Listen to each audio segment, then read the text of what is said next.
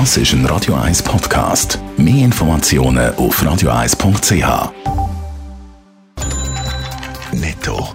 Das Radio 1 Wirtschaftsmagazin für Konsumentinnen und Konsumenten wird Ihnen präsentiert von Blaser Greinicher. Wir beraten und unterstützen Sie bei der Bewertung und dem Verkauf von Ihrer Liegenschaft. blasergreinicher.ch Die Meldung hat der Jan von Doppel. Die Privatbank Julius Bär ist offenbar in einen weiteren Geldwäschereifall verwickelt. Die Finanzmarktaufsicht FINMA hat Untersuchungen aufgenommen. Es geht um Geschäft von Julius Bär mit einem argentinischen Unternehmer, berichtet NZZ heute. Julius Bär hat das Verfahren in der Zeitung bestätigt. Es geht um ein Geschäft mit Skifirmen im Wert von über 50 Millionen.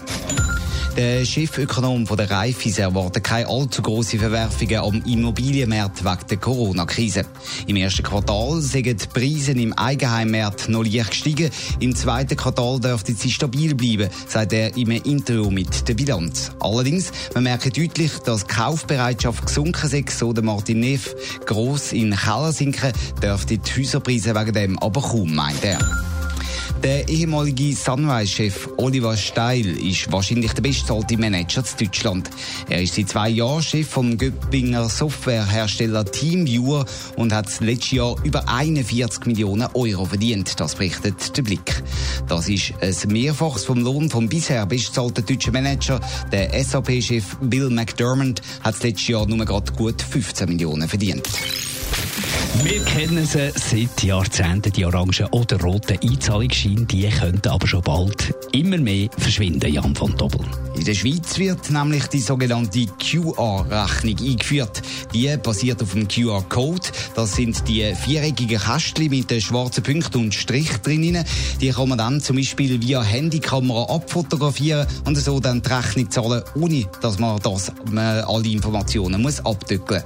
Verantwortlich für die Einführung von der QR-Rechnung ist die Schweizer Börsenbetreiberin Six. Die hat angekündigt, ab Ende Monat wird die QR-Rechnung eingeführt. Aber es haben ja nicht alle ein Smartphone oder wollen Rechnungen so zahlen, wird man als Kunde dazu gezwungen? Nein, das nicht, mindestens nicht kurzfristig. Man will die QR-Rechnung als zusätzliche Zahlungsmöglichkeit anbieten, sagen die Verantwortlichen von Six. Also es gibt neben dem orangen oder roten Einzahlschein eben einfach noch den Code. So will man auch schauen, ob das bei den Leuten gut ankommt, ob also viele Leute umsteigen. Aber es ist klar, wenn dann eine grosse Mehrheit umsteigen sollte, dann dürften die altbekannten Einzahlungsscheine wohl doch irgendwann verschwinden. Und es gibt ja auch schon bereits jetzt solche QR-Rechnungen, oder? Ja, die gibt es. Ich habe selber zwar noch keine bekommen, zum Glück nicht, weil bis jetzt haben vor allem Polizeien umgestellt auf solche QR-Codes. Auch die Stadtpolizei Zürich tut Bussen mit QR-Codes ausstellen. Das seit kurzem. Und dort ist es sogar so, dass man dann nur noch den Code überkommt. Allerdings, wenn man 30 Tage lang dann nicht zahlt, dann kommt man trotzdem wieder eine herkömmliche Busse über. Es ist also nichts mit der Ausrede, dass man die nicht kann zahlen kann, weil man eben nicht so äh, technikaffin ist. Man kann die Zahlung der Busse höchstens ein bisschen rausschieben. Netto. Das Radio 1 Wirtschaftsmagazin für Konsumentinnen und Konsumenten.